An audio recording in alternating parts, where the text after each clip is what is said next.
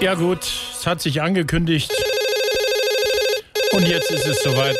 SWR 3 hier, hallo. Hallo, ich bin's, Olaf, der mit Augenmaß und Augenklappe. Äh, wie bitte? Na, der Kanzler Olaf hier, der Einäugige unter den Blinden. Sehr lustig, Herr Gedöns. Reden wir doch mal lieber über Sie. Was bringt Ihnen der Tag so? Was haben Sie vor? Ich hab gleich einen Termin beim Arzt. Oh, ist natürlich weniger schön. Bei welchem denn? Ja, nicht derselbe Arzt, zu dem Sie gehen. Ich hab ja nix am Kopf. Ja, vielen Dank. Danke, ja.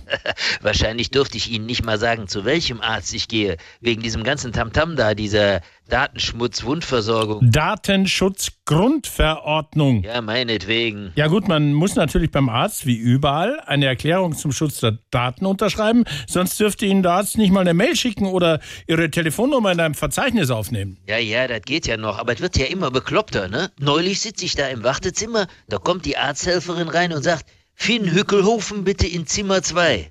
Ja und? Ja, da ist die Mutter vom Finn, ne? Die Susanne Hückelhofen-Gonzales, da ist die aufgesprungen, ne? Und hat die Arzthelferin vor allen Leuten rund gemacht. Moment, wieso das denn? Ja, wegen dem Datenschutz. Die durfte nicht einfach den Namen ins Wartezimmer rufen. Das ging die anderen doch nichts an, wie der Patient heißt und weshalb der gerade jetzt bei diesem Arzt ist. Hä? Ja, du liebes bisschen, wie, wie sollen die es denn sonst machen? Der, äh, die Patienten nur noch mit einer Nummer anreden, oder? Ja, ja, ja, eben. Oder den Namen weglassen und nur sagen, der Patient mit dem nässenden Furunkel am Hintern bitte in Zimmer 2.